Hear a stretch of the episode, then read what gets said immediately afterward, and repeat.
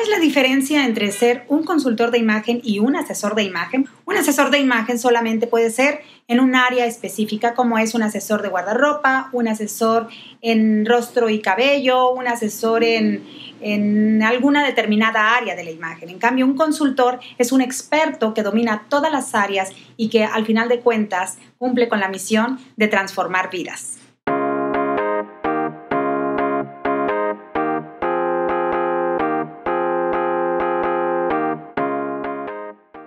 Ella es Rosy Garbes, una mujer apasionada por su trabajo que ha encontrado su vocación como experta en las áreas de apariencia, comunicación y comportamiento. Soy consultora de imagen y a través de mi profesión empodero a las personas para que logren sus metas. Y con su trabajo, no solo ayuda a quienes buscan utilizar su imagen como una estrategia para descubrir la mejor versión de sí mismos, sino que también se dedica a formar e inspirar a otros consultores en diferentes partes del mundo. Rosy vive con su esposo y su hija en Guadalajara, Jalisco, y para ella es muy importante el tiempo que pasa con su familia, y motivada por el deseo de pasar más tiempo con su hija, decidió abrirse paso hace ya unos años en el mundo digital. Yo por el hecho de estar con mi hija y no viajar tanto, porque hubo años que viajaba mucho a, diferentes partes del mundo, eh, yo diseñé una metodología para, crear, para formar consultores de imagen con validez internacional.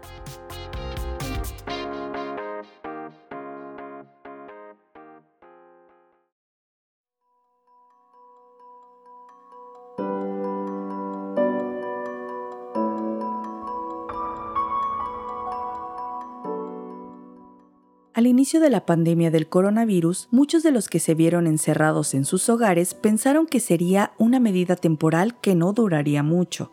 De hecho, para algunas personas como Rosy, el estar en casa con sus familiares no parecía ser tan malo, pues les brindaba la oportunidad de compartir con sus seres queridos. Y estaba feliz por estar con mi hija y mi esposo en la casa juntos los tres, que tanto disfrutamos el tiempo, el tiempo juntos. Para Rosy, el cultivar la cercanía con sus seres queridos no solo se limitaba a su hogar, sino también se extendía a su relación con sus padres y sus hermanos. Ella es la mayor de seis hijos, y dentro de su familia siempre han tenido una relación muy cercana, pero ahora tendría que distanciarse de ellos por causa de la pandemia.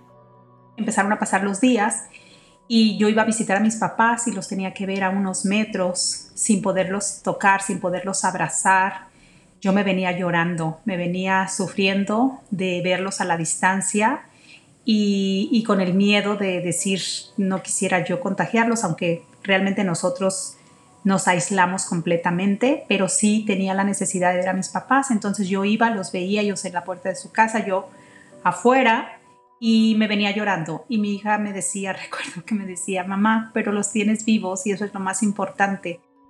No poder abrazarlos ni poder compartir tiempo juntos, como era costumbre para Rosy y sus hermanos, fue lo más duro para ella en esos momentos en que iniciaba la pandemia.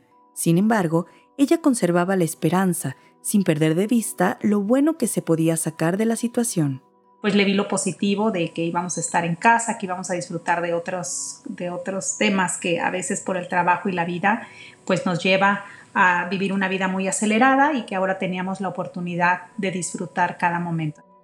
Con el pasar de los días, Rosy comenzaba a extrañar la dinámica de vida a la que estaba acostumbrada, pero junto a su esposo y su hija idearon alternativas para pasar el tiempo juntos y que no se hiciera tan pesada la espera. Poco a poco fueron reorganizando su rutina y ajustando sus horarios, pero las cosas no parecían mejorar. Conforme iba pasando el tiempo y no veíamos como como lo que fuera a parar, sino que al contrario veíamos tantas muertes y tantas cosas que estaban sucediendo a nivel global, pues entró miedo. No te voy a, no les voy a compartir que no. La verdad es que sí hubo unos días en los que sí tuve mucho miedo, sobre todo por, pues por mis papás. Según la Organización Panamericana de la Salud, la pandemia de la COVID-19 evidenció una mayor tasa de mortalidad en personas mayores especialmente aquellos con otras complicaciones de salud. Rosy sabía que sus padres estaban dentro del grupo más vulnerable a esta enfermedad y le aterraba la idea de que ella o alguno de sus hermanos pudiesen contagiarles la enfermedad.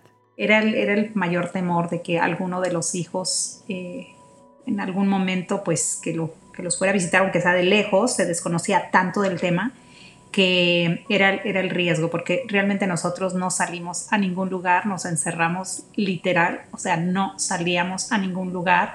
El temor que existía pues fue horrible porque le pedíamos eh, el súper para que nos lo, lo, trajeran, entonces teníamos que desinfectar todo, cambió toda la rutina, teníamos, teníamos miedo, o sea, la verdad es de que sí teníamos miedo. Es fácil ritrovarci in questo racconto. Es fácil identificarnos con esta historia. Lo difícil es entender la actitud de Jesús. Mientras los discípulos, lógicamente, estaban alarmados y desesperados, Él permanecía en popa, en la parte de la barca que primero se hunde. ¿Y qué hace? A pesar del ajetreo y el bullicio, dormía tranquilo confiado en el Padre. Es la única vez en el Evangelio que Jesús aparece durmiendo. Después de que lo despertaran y que calmara el viento y las aguas, se dirigió a los discípulos con un tono de reproche. ¿Por qué tenéis miedo? ¿Aún no tenéis fe? Después de todo este tiempo tomando las medidas necesarias para cuidarse y cuidar a los suyos, su papá, de 80 años de edad, comienza a sentirse mal de salud. Él la llamó para decirle que había sentido un dolor en el pecho mientras salía a caminar como parte de su rutina de ejercicios. Rosy lo acompañó al médico a ver un especialista cardiólogo. Y entonces ahí fue donde nos dicen que, era urgente la salud de mi papá porque tenía varias arterias tapadas y que la, la órtica la, eh, válvula órtica estaba eh, tapada. La necesidad de operarlo era urgente.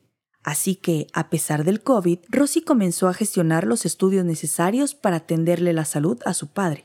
Entonces, nos vamos al hospital de emergencia y nos dicen que pues mi papá estaba en riesgo de morir en cualquier momento porque tenía tapado todo, le hicieron el cateterismo, y después le hacen el trasplante de la válvula órtica. La operación había salido bien y su papá ya estaba recuperándose como esperaba. Pero justo en ese momento, Rosy tendría que enfrentarse al que hasta ese momento había sido su mayor miedo. Mientras mi papá se estaba recuperando, no sé si fue en terapia intermedia o no sé dónde, lo contagian de COVID.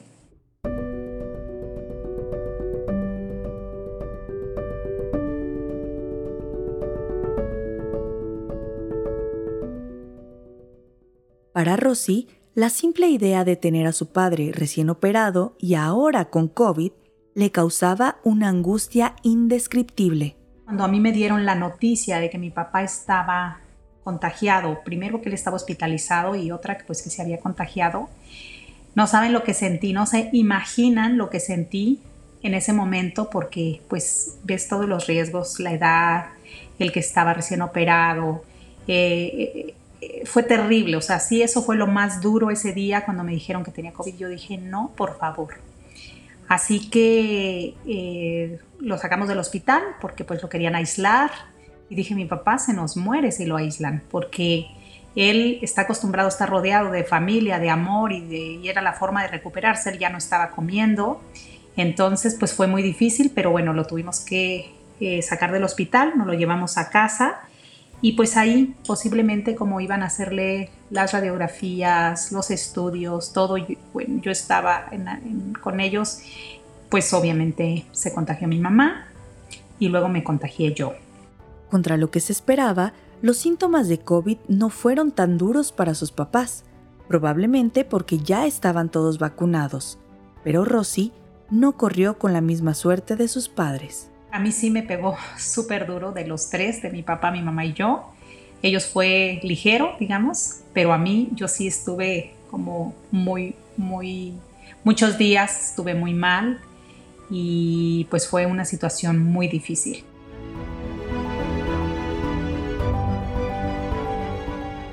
Estuve 10 días o 11 días, no recuerdo, con oxígeno y no evolucionaba. Tuve una eh, neumonía muy fuerte, no dejaba de toser en todo el día y te confieso que sí sentí que posiblemente ya eran mis últimos días porque no cesaba la tos, los malestares, en la madrugada no dormía. Fue terrible, terrible. Completamente aislada para cuidar a su esposo y a su hija, Rosy pensaba en las cosas que realmente merecían ser valoradas en la vida. Creo que te hace reflexionar muchísimo el cómo estás hoy y posiblemente en el día de mañana ya no, cómo la vida cambia, cómo es tan radical, pero yo tenía las ganas de vivir y yo le decía, le, le, decía a Dios que yo tenía todavía muchas cosas que hacer, que me dejara, que me dejara vivir, que tenía tantas cosas por vivir. La tempestad smaschera la nuestra vulnerabilidad. La tempestad desenmascara nuestra vulnerabilidad y deja al descubierto esas falsas y superfluas seguridades con las que habíamos construido nuestras agendas, nuestros proyectos, rutinas y prioridades.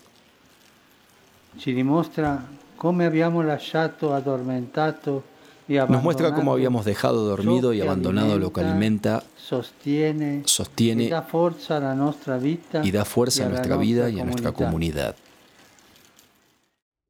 El deseo de vivir y las ganas de continuar hacia adelante, así como el redescubrir el valor de las cosas, fueron como un cristal que transformó su forma de ver la vida.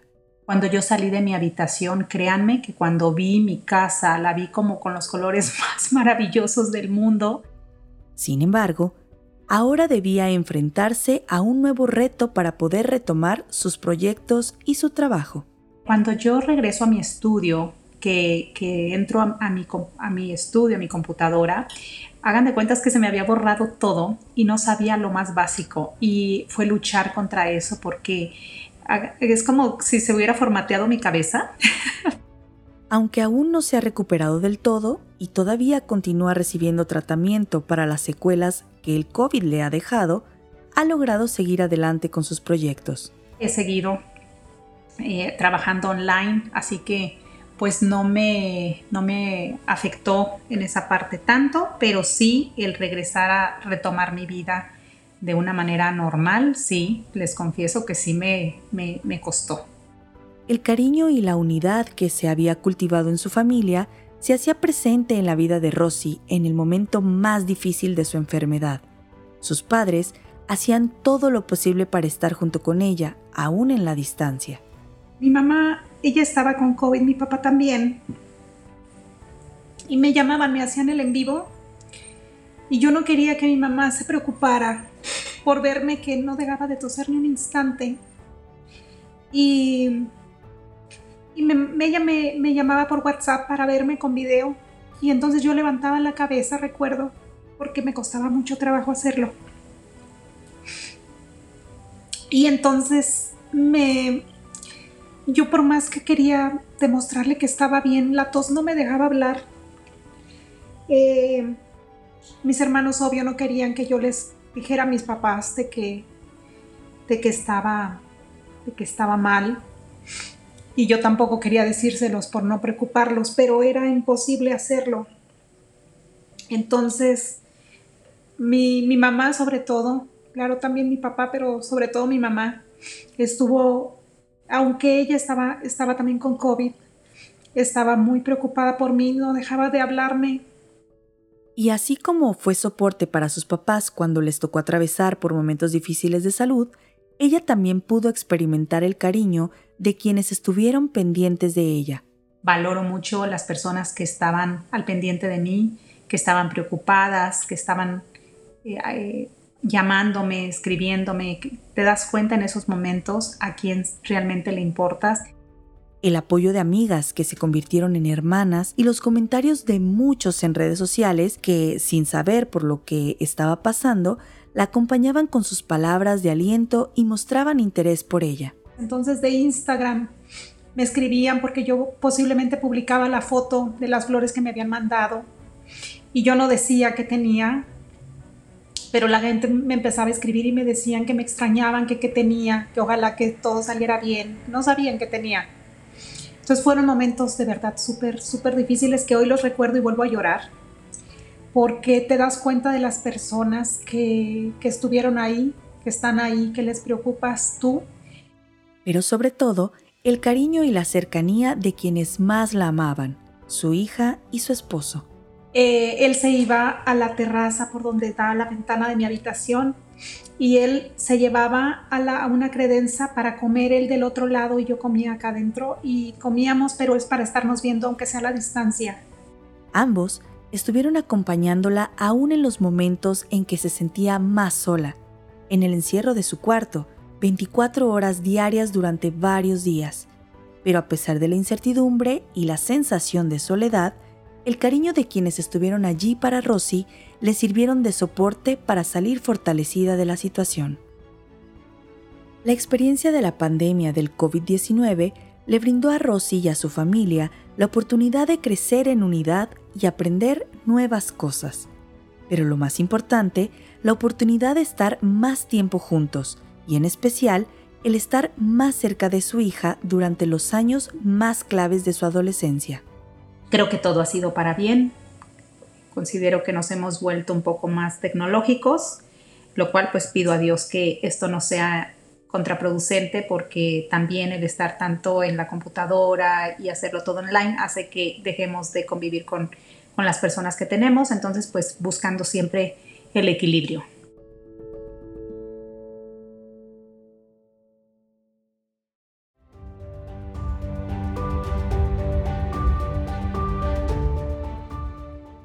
En el próximo episodio escucharás el relato del padre Gabriel Abascal.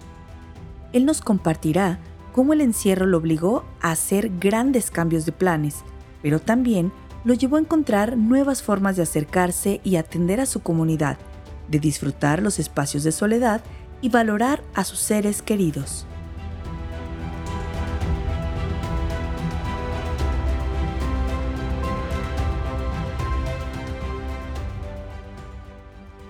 Recuerda seguirnos en tu plataforma favorita y si conoces a alguien que le esté pasando mal, compártele estas historias de luz en medio de la tormenta.